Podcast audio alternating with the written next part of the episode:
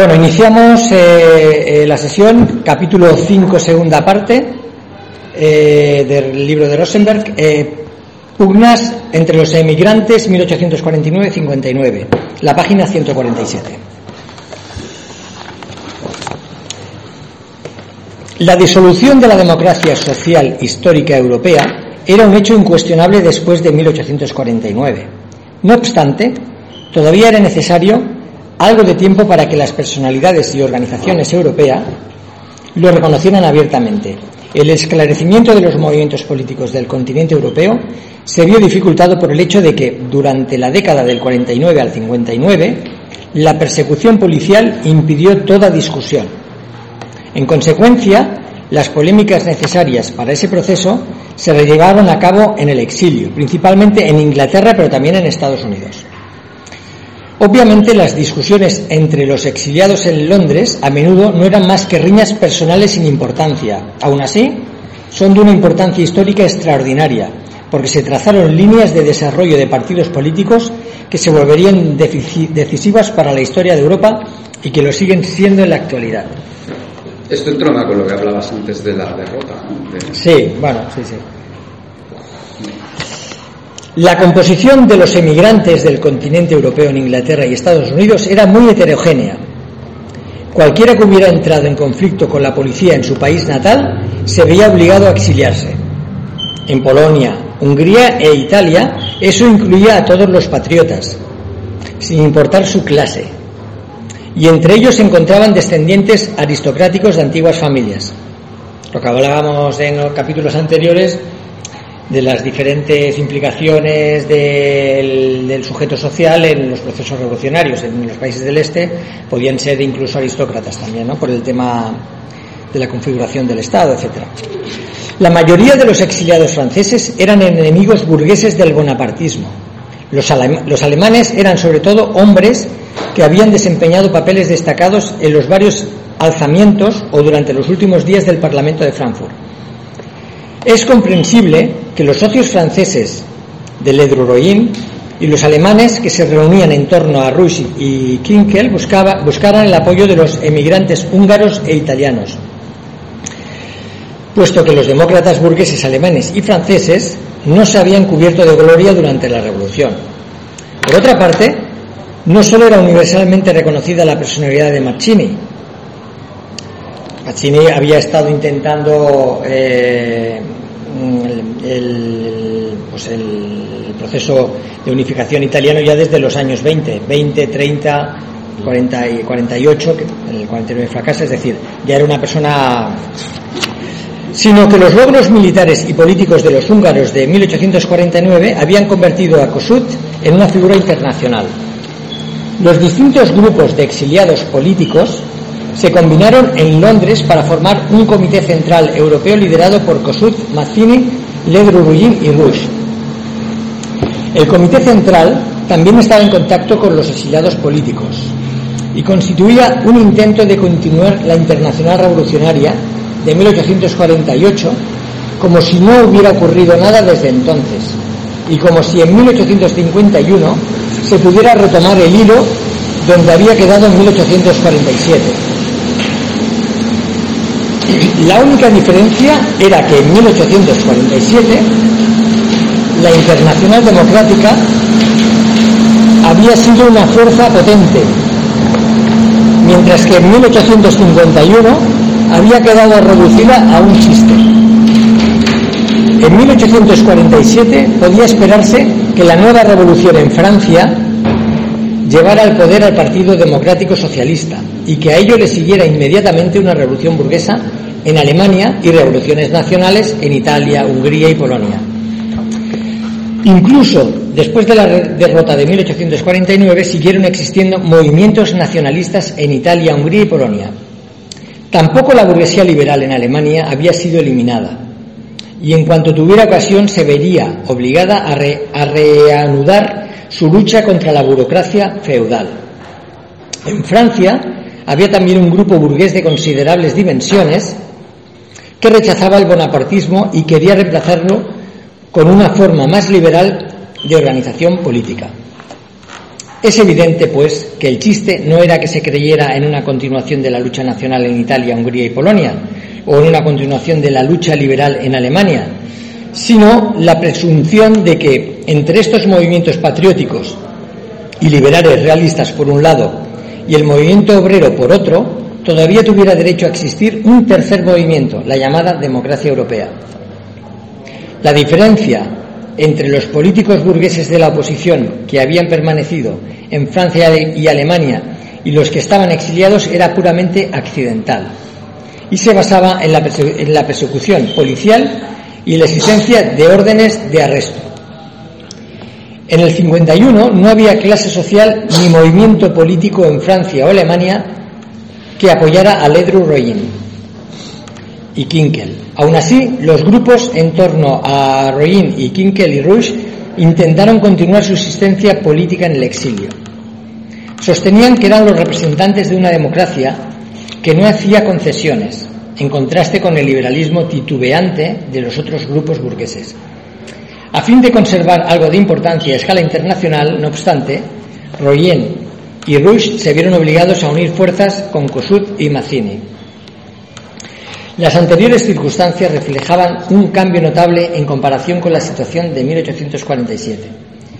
Mientras la democracia social europea había sido un movimiento real y potente, los partidos ingleses y franceses, predominantemente proletarios, los habían encabezado. Ahora, ¿eh? La habían encabezado. La perdón, la habían encabezado. Ahora, los países socialmente atrasados, en los que todavía no existía un proletariado moderno y la nobleza todavía luchaba por la independencia nacional, tenían que tomar la delantera. Como líder nacional de la nobleza y la burguesía, bueno, esto, esto que está hablando ahora es, esto ya aparece en los capítulos anteriores cuando, cuando fracasa la revolución del 48, viene a decir eso, que que el movimiento democrático, eso sí que queda más fracasado y queda más hundido. Los movimientos más nacionalistas no, pero, pero rápidamente surgirán en, en, unos cuantos años, ¿no? Y es lo que es lo que está es lo que marca aquí ahora. Sí. Otro otro tema también importante que a mí me gustó mucho es que la división no surge eso de la izquierda cainita. Eh, parece que la izquierda tiene el gen de dividirse, ¿no? Incluso tenemos chistes. No, la división se produce eh, en parte eh, o en gran parte por las derrotas. Cuando, cuando a ti te derrotan, que es pertinente hablarlo un día después de las elecciones, ¿no? Se producen, las divisiones se producen porque, porque, porque te derrotas y, y, decirte pues el debate que teníamos eh, antes de empezar el taller de lectura pues viene de, las derrotas de las derrotas y hacerle una crítica a tu compañero. Si me permites una cosa con respecto a eso. El 23 de julio tenemos elecciones. Se adelantan las generales al 23 de julio. Sí sí. Pero que pero que bueno cuando sí sí. Igual tenemos igual tenemos ya el gobierno del PP y Vox. Bueno más cerca venga sí sí bueno, ya está, yo solo quería comentar eso. Bueno, es, pero bueno, siguiendo con, la, con tu idea, es, eh, va por ahí. Eh, por eso el, aquí en el libro se manifiesta las posturas, sobre todo de Marx y Engels, de intentar aunar el máximo posible de, organización eh, en función de la constitución del país en ese momento. Es decir, analizando el país puedes abarcar a, espectros de la burguesía o, y diferenciarte de, lo que pasó en la Revolución Francesa, en la que la, postura estaba más clara. Aquí hay que, eh, hay, que, hay que ser más fino, por decirlo de alguna manera, ¿no? Pero que la, siempre ha sido el, el, proyecto de Marx y Engels, pues eso, el, configurar un, un, pueblo unido de alguna manera, ¿no? Es decir, salvando las, las Exacto. Exacto. Entonces, eh, Luego más adelante ya cuando entremos en la internacional, etcétera, se, se verá con más claridad y en el capítulo siguiente también. pero... Y luego también la idea, una idea que también me comentaba Freddy, ¿no? De, de, lo, de las, las elecciones que salen ahora. Claro, la gente no es tonta, es decir, el, si votan a la derecha no es que sean tontos, es que, eh, pues igual es que las izquierdas no están trabajando bien los temas. Es decir, la gente puede estar un poco harta ya también de que de que han dado su confianza en un partido político que no les soluciona nada, que es lo que pasó en Grecia, ¿no? Con Suiza, ¿no? Claro, pero si tenemos un partido socialista que está entrenando a fascistas ucranianos en las bases de la OTAN, es que, y luego, claro, votan a la extrema de Vox, sale la extrema derecha de Vox, a mí me sabe mal. Yo es tampoco más- esa lectura. Hostia. Es más complejo. Somos un partido socialista con lo que es quiera. hecho, eso es Este partido socialista ha sido colaboración con Podemos, el que ha subido salario mínimo a 1.050 euros cuando estaba a 700, el que ha hecho leyes a nivel de fallidas o no que se han procurado. O sea, el tema es que aquí tú puedes ir, eh, o pongo, eh, pongo el ejemplo también del Comú Podem aquí en Barcelona, que gustará más o menos, pues igual tú puedes ir con hecho, yo he hecho esto, esto, esto, esto, esto, esto, esto y esto, ¿vale? Y el otro o sea, y la gente esto se la suda, le suda la polla. Porque va a venir el otro diciendo, la Colau es una puta, porque no me deja entrar en Barcelona en coche. O va a venir otro diciendo, eh, va a venir ETA, que es que está ETA de nuevo tal y cual. Sí, Y, la gente que se ha beneficiado de todo esto, te va a votar al otro. O sea, Sí, pero es lo mismo que dice él. Claro. Ese sujeto social no organizado se cree el, las- Claro. la- la- la- el discurso populista, Sí, sí, sí, sí, sí, la sí. crítica infundada, se cree todas esas mierdas, a pesar de que estos hayan hecho cosas positivas. Pero es que estos están jugando en el mismo terreno de juego que los otros, siempre en la política liberal, y, y- y ahí sí que habrán hecho cosas buenas, pero eh, Claro. se libró el yautó muchas veces, ¿no? Entonces la gente no cree, no cree, no cree. a ver, es que Como no son capaces de, no de cree, hacer no nada, cree, no no es suficiente. Oye, no es suficiente creer, Este gobierno es el que que menos. IPC nivel europeo ha tenido comparado con los países de- de- del entorno. Donde menos ha subido la. Vale, pues, ah, es carísimo, vale, y esto ponemos siempre quizás en otro plan. Pero hablando así, comparativas y cifras objetivas, estos hijos Sí, de sí. puta del gobierno han conseguido, entre comillas, con, el, con la excepción ibérica y todo el rollo, que el aumento de precios de la energía en España sea muy inferior al que el resto de Europa. Que el IPC en España sea muy inferior. Claro, que no te digan, ah, pero es muy alto. Claro que es muy alto, sí. Eh, ¿Somos tan ingenuos de pensar que con otros sería menos? Bueno, eh, No, no, somos, no, somos tan ¿Eh? ingenuos de. Somos tan el tema de la reforma laboral, ¿cuántos eh, que ha acabado con la precariedad que estaba cifrada en casi un 30% y ha bajado? pero- pero- claro, el problema es que no cuentan. han sido- han sido- han sido pero, pero el resumen, pero el resumen para mí, y sin reconocer las cosas buenas, han sido unos buenos gestores del aparato administrativo de, de lo que es un Estado ah, eh, manejado por los que no se presentan a las elecciones. El florentino que le pega una colleja al, a Almeida, se la podía haber pegado al Pablo Iglesias perfectamente.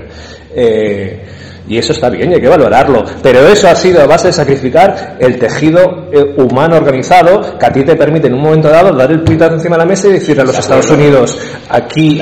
España es soberana y hace es que políticas económicas soberanas, hace políticas existe. geopolíticas soberanas. No, Sí, que sí, pero ese tejido no existe. No existe, claro. Entonces, sí, pero ni se quiere crear. De acuerdo, Ni se- no existe. ni se- Habrá no, que crearlo. No se quiere crear, no se quiere crear. No se quiere crear, No se no. quiere crear, porque pierden el poder, porque pierden el poder. Prefieren perder el poder por... Podías por- mirarlo. El poder no lo van a perder. Es que aquí estamos, el poder no lo van a perder. Bueno, el poder institucional. No lo van a perder. El poder jamás. es que el poder Bueno, no lo jamás, tienen. Jamás hasta que llegue una Claro. revolución armada que es más fácil que llegue por la derecha que Pero por la pero izquierda. Pero es que esa- de esa manera siempre estaremos. No, no, no.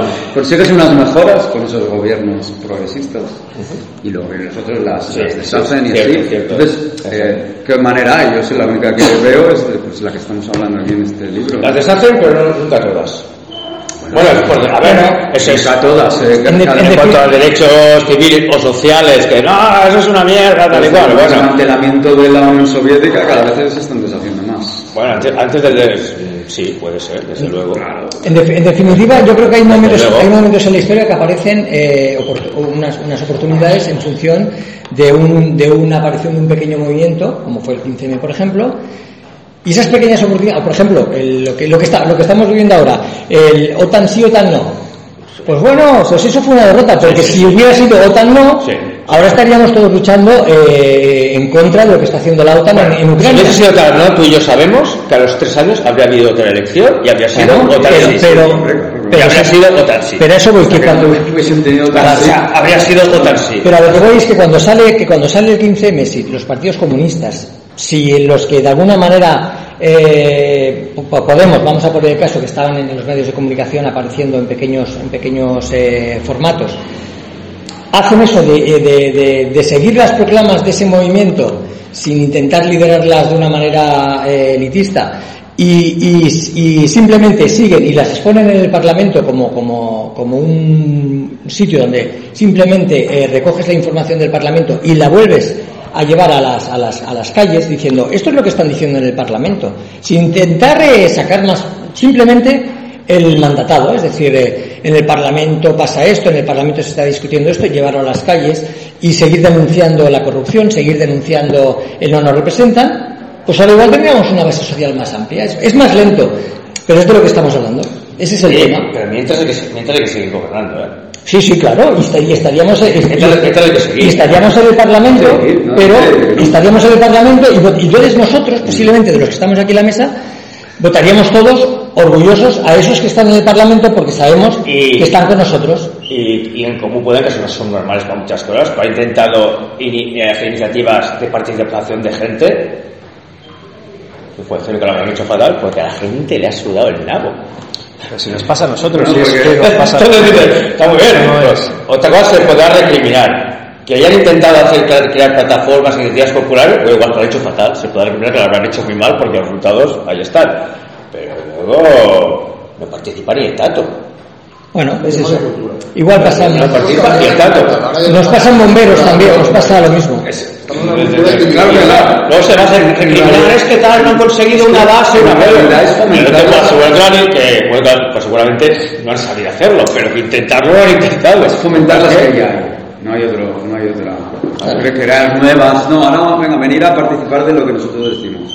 Eso es lo que hacen los sindicatos en bomberos, es lo que estamos viendo ahora en bomberos. En bomberos es eso, El es micro es lo que ha pasado ahora con esto de la asamblea online, con esto de Te cierro el micro, la manifestación. Es eso, ¿no? Claro. Muchas negociaciones, muchos sentarse en la mesa con, lo- con la administración y poco mantener a Yo creo los bomberos esto, organizados en algo, no, yo creo que tendríamos que intentar averiguar del número de bomberos profesionales que hay. ¿verdad? Uno, ¿cuántos están sindicados por sindicato? Que es- no sé si esa cifra como Pues cada vez menos. Claro, Cada uno, vez eso menos. por, una- eso por un lado. Y dos, seguro. de los que están sindicados, ¿cuántos participan? En las elecciones Pero eso es lo sindicales. que- O sea, yo estoy sindicado, eso- participo. Eso es lo que dice, Porque, por ejemplo, David o... Sí. Entonces, el día que me vengan algo, digo, mira, a ti te han votado 10 personas de un colectivo de 3.500 personas. Si eso crees que te concede la legitimidad para poder acallar a muchísima más gente que la que te ha votado, Pero vale, que es así. El Sí. PRI ha ganado las elecciones. eh, ¿Sabes cuánta gente le votó del más del millón y medio de personas que vive en No, Barcelona? perdona, tío, bueno, ha habido 100.000, 113.000. 150, 139.000 139.000 personas no han votado. Sí, bueno, 159.000, pues no me acuerdo. 113, no, 113.000 No, han no, votado, han votado al Trias No, y, a Colau han votado 130.000 casi, al Trias a ver si unas 150. Pues puede es igual, es igual. Son cifras tal. hemos visto mayor participación de 60%. manifestaciones, manifestaciones más multitudinarias. Ejé. Es un poco. Sí, sí, pues Oye, continuamos. Sí, venga, continuamos que si no se... Bueno, es interesante. viene al ¿eh? hilo, sí, sí, esto viene, viene al hilo. Es- Ah, que eso ocurre hacer esto después de elecciones. Hombre, o sea, cuando encima el otro dice que, que adelanta las elecciones de diciembre, aquí a mes y medio. A dos meses. Ah, sí, las ha adelantado. Coño, que elecciones generales es el 23 Ah, de julio. Elecciones generales el 23 de julio. Vale. Bonita. Venga, sigo, estamos en la, en la 149, ¿vale? Arriba dice, como líder nacional de la nobleza y la burguesía de Hungría, Kossuth era desde luego una personalidad distinguida, pero las masas obreras de Europa central y occidental no podían permitir que él, Mazzini o un general patriótico polaco marcaran el ritmo de su desarrollo. El liderazgo húngaro-italiano de un supuesto movimiento democrático europeo no representaba más que el fracaso de los partidos alemanes y franceses, la eliminación de todas las cuestiones sociales importantes y la adaptación del, perdón, y la adaptación del movimiento al nivel de los países más atrasados socialmente. Igualmente imposible era que este renovado movimiento democrático europeo continental cooperara con el movimiento obrero de Inglaterra. El Partido Cartista inglés estaba en declive desde 1848, pero seguía existiendo y durante la década de los 50 era todavía el representante político del proletariado británico. Los trabajadores ingleses todavía simpatizaban plenamente con Polonia e Italia y con las fuerzas liberales del continente europeo en general, pero no podían aceptar las consignas de una asociación internacional que no se interesaba en absoluto por la lucha entre los obreros y los, y los capitalistas o evitaba el asunto con clichés inocuos. La revolución del 48-49 había fracasado sobre todo por las diferencias entre la burguesía y el movimiento obrero. El transcurso de los acontecimientos en Francia desde el 24 de febrero hasta el triunfo de Luis Napoleón lo demuestra. También en Alemania los principales grupos burgueses habían evitado tomar medidas decisivas contra la monarquía y el feudalismo porque querían permanecer dentro de los límites de la legalidad y no sentían ningún deseo de allanar el camino a las masas anarquistas y comunistas, entre comilladas. Incluso en Italia, la revolución nacional se había desmoronado por la oposición entre las clases altas monárquicas liberales y las masas populares. ¿Cómo iba a esperarse que triunfara la Internacional Democrática en 1851, cuando estaba mucho más atrasada y confusa en todas las cuestiones sociales que el movimiento democrático de 1847?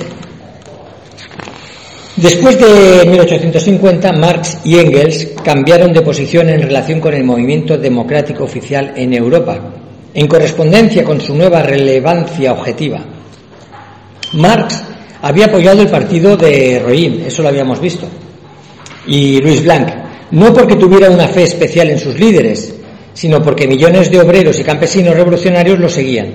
¿vale? Esta es la idea que, hablamos siempre, es decir, el, lo importante es, es, mantener el, el, el, grupo popular, es decir, en toda la democracia unida. ¿no? Marx y Engels habían participado en el movimiento democrático europeo oficial mientras quedaba la mínima esperanza de que dicho movimiento influyera en las masas. Aunque Marx percibió de inmediato la relevancia fundamental de los días de junio del 48 en París, todavía compartía algunas de las esperanzas generadas por el aparente ascenso del Partido de la Montaña en 1849. A principios de junio del mismo año, Engels se reunía con los demócratas insurgentes en el Palatinado y Marx estaba en París actuando como una especie de intermediario entre el Partido francés de la montaña y los demócratas alemanes que luchaban en Baden y en el Palatinado. Al mismo tiempo, Marx y Engels exaltaban las hazañas del ejército húngaro. No obstante, después del 50, era evidente que los líderes democráticos oficiales, que habían organizado sus comités y publicado sus proclamas en el exilio, no tenían nada que ver ni con los obreros alemanes y franceses, ni con la burguesía de esos mismos países. No eran más que los restos de un periodo superado. Por consiguiente, después del 50, Marx y Engels subrayaron de forma clara y definida las diferencias que los separaban de los demócratas europeos oficiales y advirtieron a los trabajadores que no confiaran en las consignas de Kossuth, Ledru-Rollin, Rouge y demás. Como individuo, Royen no era mejor o peor en 1851 que en el 47, pero durante el 47 había sido el representante de un gran movimiento masivo progresista, mientras que en el 51 solo, solo se representaba a sí mismo. Aquí está clara la idea. Este esto es súper importante. El, debate que hemos tenido hace un ratito creo que lo resumen estas dos frases. Exacto. En el 47 es la misma persona que en el 51, pero en el 47 era el portavoz de todo un movimiento. Claro. Y en el 51 se representaba a sí mismo, que es a día de hoy, la política de hoy. Claro. Y en nuestro caso, a la hora de, a la hora de, en el caso nuestro de bomberos, a la hora de configurar el, el, movimiento que aparezca, ¿vale?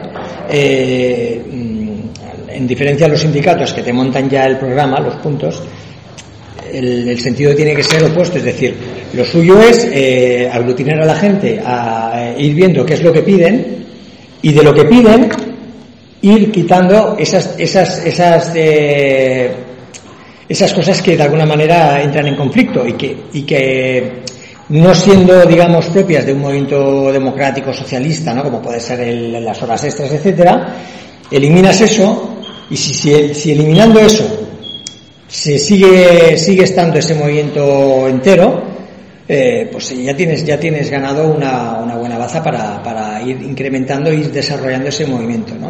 Pues aquí es, aquí es lo que está, aquí es lo mismo que están explicando, es decir, en función del país, si es, un país del este, si es un país eh, occidental, las, las, las, tácticas tienen que ser diferentes, pero todas confluyen a que se trata de unificar el movimiento democrático. ¿no? Vale, entonces, eh, exacto, aquí. Dice, el cambio en las tácticas de Marx y Engels no implica que hubieran abandonado la idea fundamental de la revolución democrática. Al contrario, a lo largo de su vida, siguieron siendo demócratas en el mejor sentido de la palabra, de acuerdo con el espíritu del 48. Nunca aconsejaron a los trabajadores que adoptaran una política de clase estrecha de miras y se separaran de otros gremios trabajadores. Especialmente después del 48, Marx y Engels dedicaron gran parte de su actividad al estudio de la cuestión agraria en todos los países. Allá donde la burguesía liberal luchaba contra el feudalismo, Marx y Engels exigían con firmeza que los trabajadores apoyaran la causa de la burguesía, a fin de poder llevar el movimiento más allá de sus límites burgueses liberales después de una victoria común.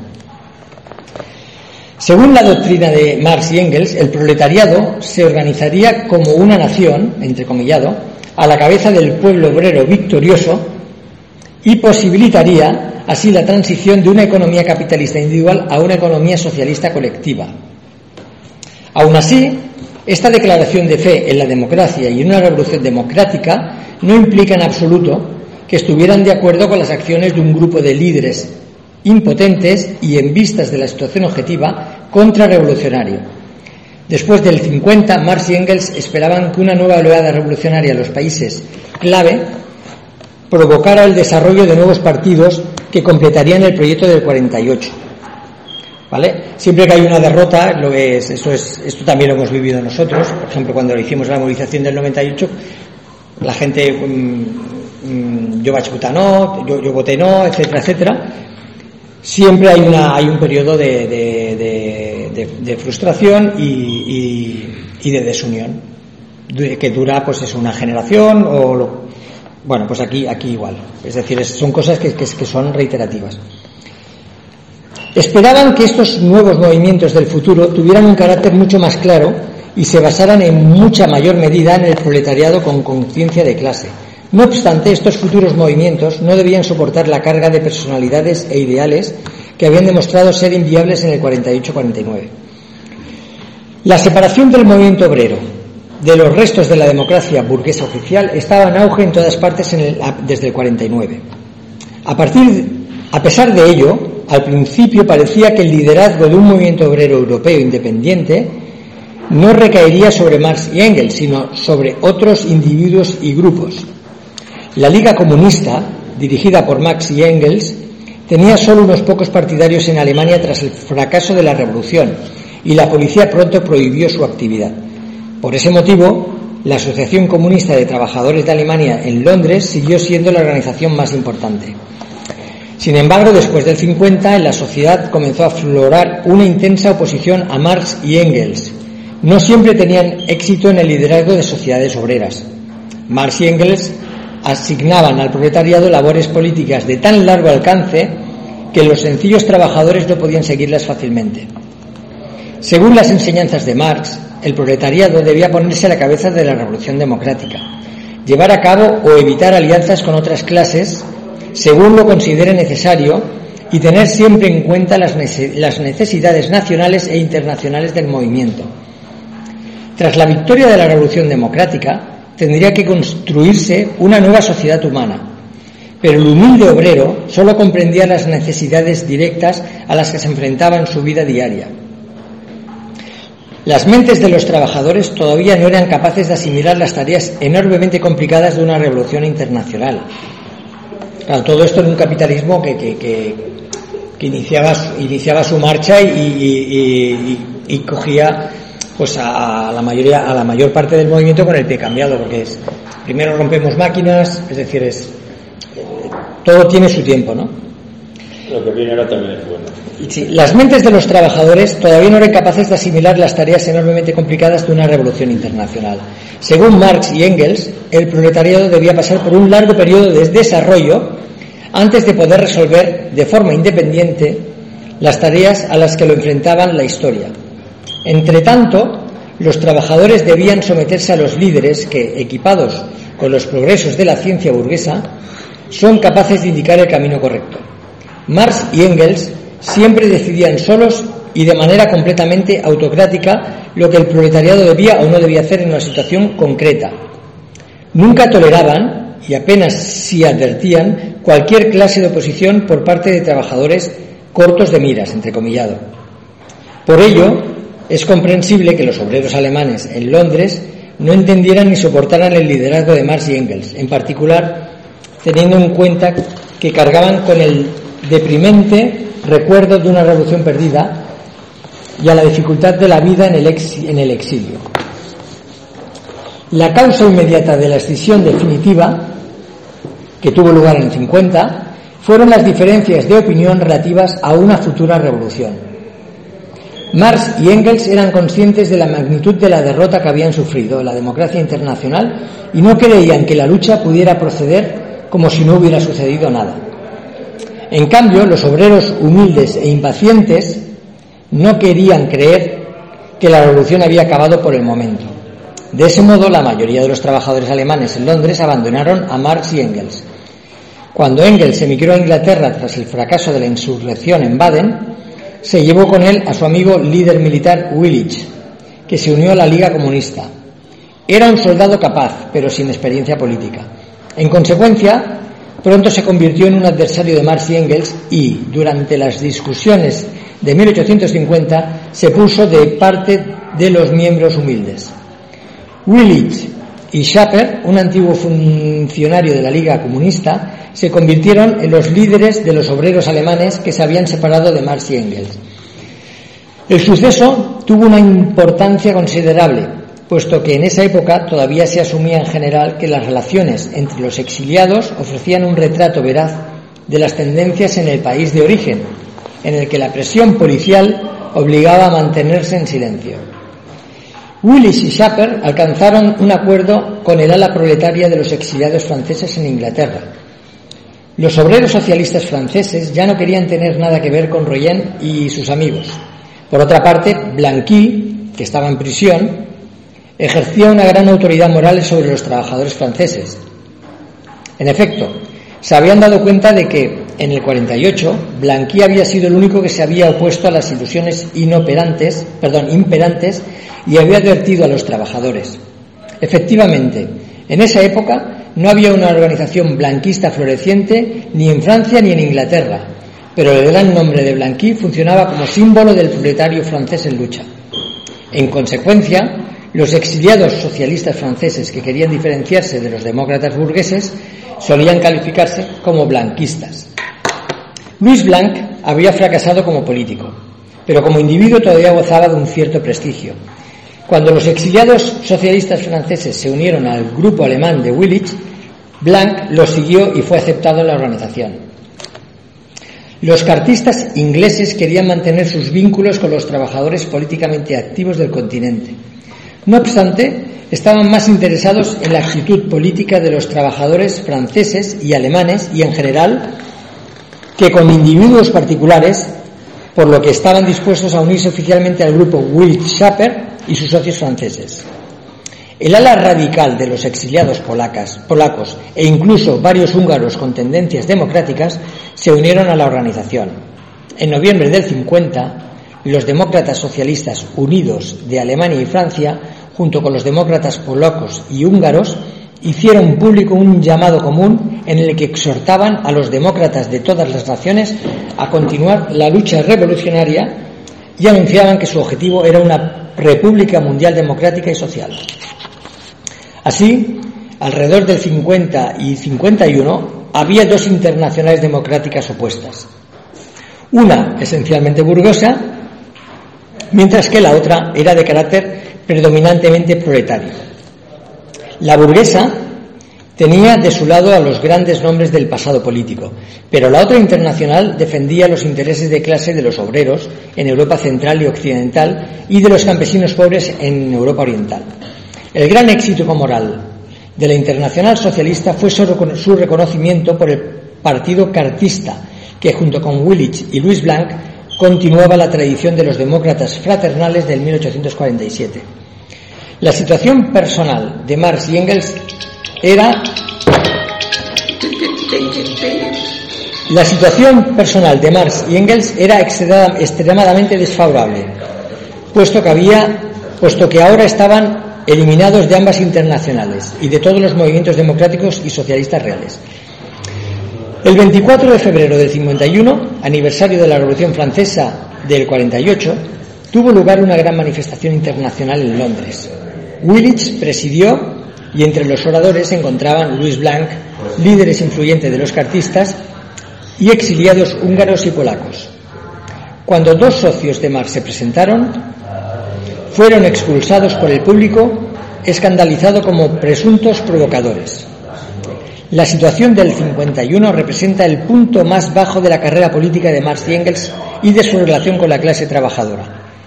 Personalmente, Marx estaba profundamente decepcionado de que el antiguo teniente prusiano, Willich, le hubiera arrebatado tan rápidamente el liderazgo del movimiento obrero internacional. Aún así, en lo referente a su causa, Marx y Engels permanecían completamente impasibles. No hacían ni la más leve concesión, tanto en su teoría como en sus relaciones personales. Engels vivía en Manchester como hombre de negocios y Marx era escritor en Londres. Marx prosiguió su actividad científica y literaria en constante y estrecha comunicación con Engels. Estaba firmemente convencido de que el futuro sería suyo y de que las dos internacionales democráticas eran solo fenómenos transitorios de poca importancia. Aquí es súper importante ver la similitud. Revolución Francesa lo mismo sucede con Robespierre, es decir, eh, esa, tranquilidad, es, ese ver pasar el tiempo, esperar el momento, pues eh, esa visión de miras más amplia es lo que aquí eh, hace Marx. Marx lo, Rosenberg lo cita en, los primeros capítulos cuando, cuando habla del manifiesto comunista. Marx siempre hace eso. Cuando hay un movimiento que surge, se pone, se pone en actividad política. Cuando ese movimiento cae, se pone a estudiar el capitalismo para eh, dar todos esos conocimientos a la clase obrera cuando vuelva a surgir. Es decir, no es un líder de que, sino es, es un líder que de alguna manera intenta aportar nuevos conocimientos para que ese movimiento tenga más, más, tenga más elementos para, para desarrollarse. ¿no? Pronto se puso de manifiesto que la internacional burguesa democrática no tenía futuro como representante de cualquier tendencia distinta a los movimientos nacionales y liberales de países individuales. Tampoco la Internacional Socialista Democrática de Willich y sus socios podría mantenerse viva dadas las, las circunstancias de la época. Se basaba en la falsa idea sostenida por parte de los exiliados alemanes y franceses de que la revolución podría continuar desde el punto en que había terminado las luchas armadas del 49. En cambio, Marx sabía que en esa época no existía ningún movimiento revolucionario de verdad entre los trabajadores de Francia o Alemania. Si la revolución no surgía después de cierto periodo de tiempo, la organización de Willich y sus socios franceses se desintegraría por sí sola. Willich y sus colaboradores carecían de conocimiento científico o político, eran incapaces de guiar a los trabajadores durante un largo periodo de declive. En consecuencia, Marx y Engels solo, debían esperar pacientemente hasta que se cumpliera el destino de ambas internacionales. No se produjo ninguna nueva revolución en Europa durante la siguiente década. Por el contrario, la oposición legal burguesa liberal se robusteció cada vez más tanto en Alemania como en Francia. Aprovechando las amnistías, algunos de los exiliados regresaron a sus hogares. Otros abandonaron la política y buscaron una nueva profesión en el extranjero. El resto de los emigrantes democráticos burgueses de Alemania y Francia, que querían seguir activos políticamente, se convirtieron en un apéndice insignificante de la oposición liberal en su país de origen. Rush apoyaba a Prusia, puesto que parecía que el gobierno prusiano se había vuelto liberal. Kinkel y los demás exiliados en Londres del mismo grupo pasaron a formar parte del grupo local de la Unión Nacional Alemana en Londres. La historia de la inmigración democrática alemania, alemana en, Inglaterra, que había comenzado de forma tan, significativa en el 49, acabó durante la década del 60 con vanas luchas internas del grupo londinense de la Unión Nacional. Al mismo tiempo, a todo el mundo dejó de importarle Ledru Royen. Era solo importante como un eco distante de la posición legal burguesa republicana en Francia. Los movimientos nacionalistas que habían jugado un papel tan importante en la internacional revolucionaria durante el 48 y los años siguientes quedaron reducidos a meros vasallos del bonapartismo. Luis Napoleón, desde el 52 conocido como, como Napoleón III, entretuvo la idea de revisar los tratados de 1815 y se proclamó defensor de todas las naciones oprimidas y atormentadas. El Partido Nacional Húngaro, liderado por Kossuth, así como el sector aristocrático de los exiliados polacos y el grupo liberal monárquico de los patriotas italianos, entró en negociaciones con Napoleón con la esperanza de que cumpliera sus deseos. En cambio, Mazzini se mantuvo fiel a sus principios y rechazó cualquier tipo de asociación con la corrupción bonapartista que solo podía llevar a la ruina del movimiento italiano. Si la Internacional Democrática Burguesa se desintegró en las partes que la componían, la Internacional Democrática Proletaria de Willich no tuvo mejor suerte. Cuando se puso de manifiesto que el movimiento no podía alcanzar éxito alguno, surgieron nuevas disputas de la Liga Obrera Comunista de Londres, que pronto llevaron a su disolución total. Willich se acercó temporalmente a los demócratas del, burgueses del grupo de Rush y Kinkel y emigró a Estados Unidos, Schapper y el resto de los obreros alemanes de Inglaterra, que conservaban interés en la política, volvieron a ponerse de parte de Marx. Al mismo tiempo, la organización de los exiliados socialistas franceses perdió toda relevancia, por lo que la Internacional Obrera antimarxista, a pesar del tumulto que había generado en el 50 y 51, demostró ser poco más que un episodio. Mientras todos los distintos grupos de exiliados democráticos europeos se desintegraban y sus líderes perdían toda relevancia, Marx siguió trabajando infatigablemente en Londres. Su trabajo científico, sin parangón, atraía como un imán irresistible a los representantes del movimiento obrero. Los líderes de los trabajadores ingleses reanudaron sus relaciones con Marx y Engels. Lo mismo es cierto del lo mismo es cierto del Partido Cartista durante los últimos años de su existencia y de los sindicatos ingleses en cuanto comenzaron a interesarse por la labor política del proletariado. De forma similar, hacia el 60, los pocos alemanes que se interesaban por la política de clase de los trabajadores también consideraban a Marx como su guía científico. La lucha política entre los exiliados europeos acabó en 1860 aunque sus ecos continuaron oyéndose durante cierto tiempo en la forma de disputas personales sin importancia. El movimiento democrático histórico ya no existía, solo quedaba en pie el liberalismo burgués en sus diferentes formas nacionales por un lado y Marx y el movimiento obrero por otro. Aquí, eh, aquí acaba el capítulo, pero un poco volviendo a nuestro caso de, de nuestro trabajo en bomberos, esta es la idea de, cuando hicimos la revista, la Sisaya. Es decir, el, o cuando de alguna manera eh, en la época del procés hicimos aquella asamblea que tuvimos, que trajimos a la abogada para aclarar eh, cuestiones en las que nosotros no estábamos nada de acuerdo, sobre cómo utilizar el, el, traje de bomberos en manifestaciones y tal, para que la gente supiera qué consecuencias podía tener. Estas cosas son las que te dan prestigio y las que, como, como cuenta aquí Marx y Engels, luego acabas atrayendo todo otra vez a, tu grupo. Es decir, aparentemente nadie te hace caso, pero cuando pasan los años y vuelve a suceder algo, el pesado de turno que colocaba el cartel en el parque pasa de ser el pesado de turno a ser el, el, el sujeto al que le van todas las preguntas y qué hacemos, ¿no? Pues un poco, decir, es, esto es formar parte de una tradición. Y de ahí es el, papel importante de las tradiciones. Y ahora mismo eso no, no cuaja. el ejemplo es el- la grabación que hicimos del PECO, que era recoger la tradición de bomberos desde su creación, en los 80 hasta la actualidad.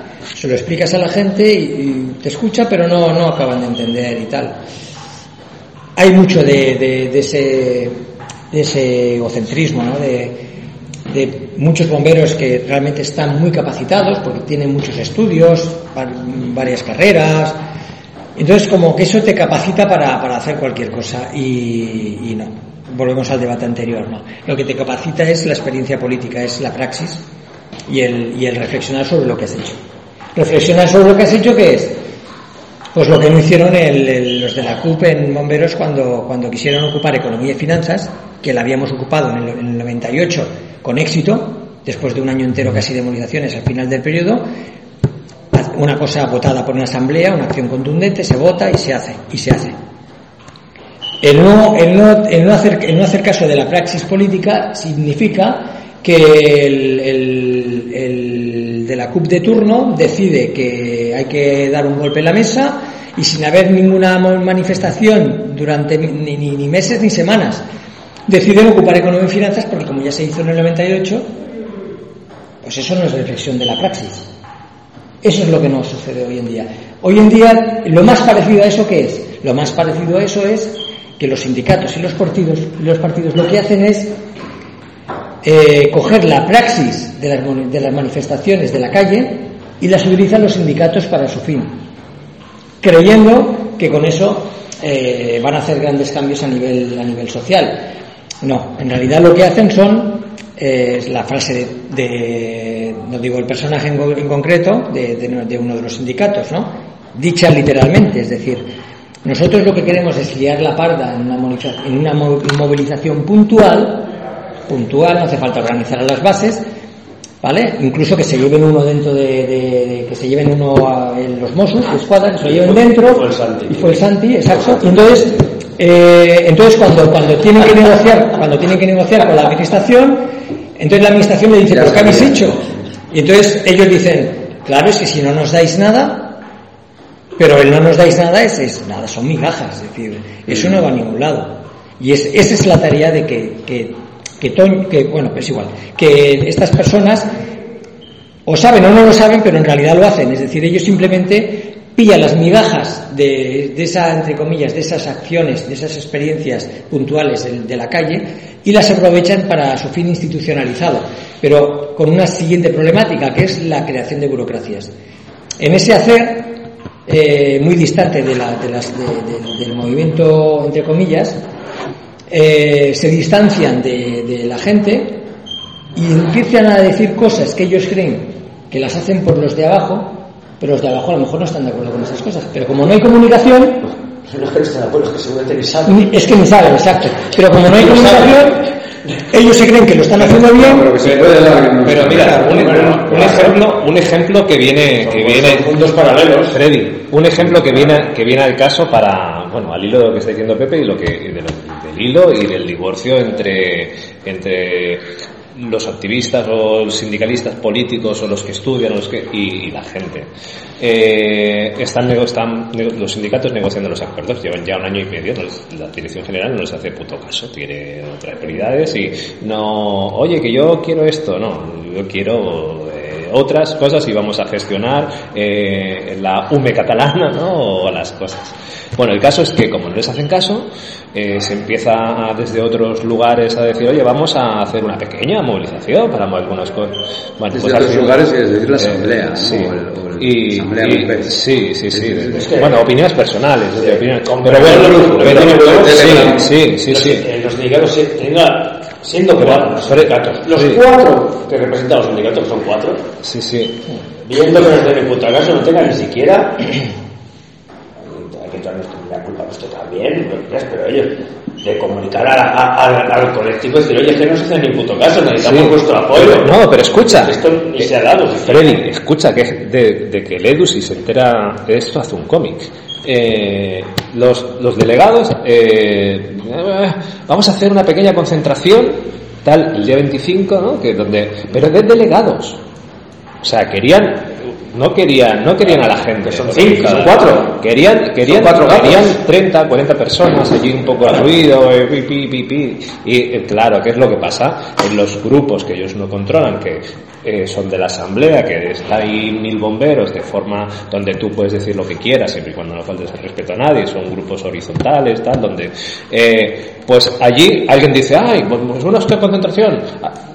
Eh, eh, los sindicatos la convocan diciendo, como seremos pocos y sois unos mierdas y no vais a venir, ¿no? Y alguien dice, ¿cómo no vamos a venir? Vamos a hacer una votación, como esto, las herramientas Siempre la y, y hay una votación que la tira, que la tira Jorge adelante, que la tira Jorge adelante, donde, coño, votan 700, digo, de, de mil personas votan 300 y pico que van a ir que van a ir un tercio de ese grupo, que no es representativo de los dos mil y pico bomberos que somos, sino somos tres mil, dicen, hostias, esto se nos ha ido de las manos. Si en este grupo, que hay mil personas, un tercio dice que va a ir, esto, y entonces saltan las alarmas en los sindicatos, en los partidos políticos, eh, supongo que los sindicatos, eso ya no se empiezan a recibir presiones por todos los sitios, y entonces los convocan a, a, a nivel individual, primero a nivel individual, pensándose, cada sindicato se pensaba que los convocaban a ellos solos, porque ellos eran los más listos. No, habían convocado a todos los sindicatos. Y luego convocan la mega reunión, esa que los tienen hasta las 11 de la noche, donde a las 11 de la noche ya llegan al acuerdo que sea para salir de allí, porque están reventados. ¿Y qué va a pasar? Te voy a cobrar más que en el cero. Sí, pero... Te voy a cobrar más que en el cero, tío. Y, y, y, llegan a esos acuerdos por, por casualidad. y entonces... Bueno, porque se ¿Estás veía de acuerdo? Porque Por el- llegó la amenaza de que los bomberos se iban a concentrar a dos días de las elecciones delante de la puerta de- del departamento. Claro. Sí, sí, por eso. Bueno, no, estoy-. Y, y, y, y, más o menos ese es el, ese es el tebeo que se ha producido de, de donde, donde tanto a, a los políticos que está, izquierdas que están llevando un servicio público como los sindicatos que están luchando por nuestras mejoras eh, no quieren contar con el movimiento organizado porque el poder se les va de las manos. El, po- el poder es el que se piensa que tienen. El poder es el que se piensa- Bueno, es muy... Bueno, Ahora ver cuántas cosas se cumplen de esos magníficos acuerdos, como siempre. Bueno, queda, queda, quedan, yo- quedan- yo me voy a ir no, bueno, es que, es, No, es- es que quedan, quedan 10 minutos porque nos echan ya. Ha habido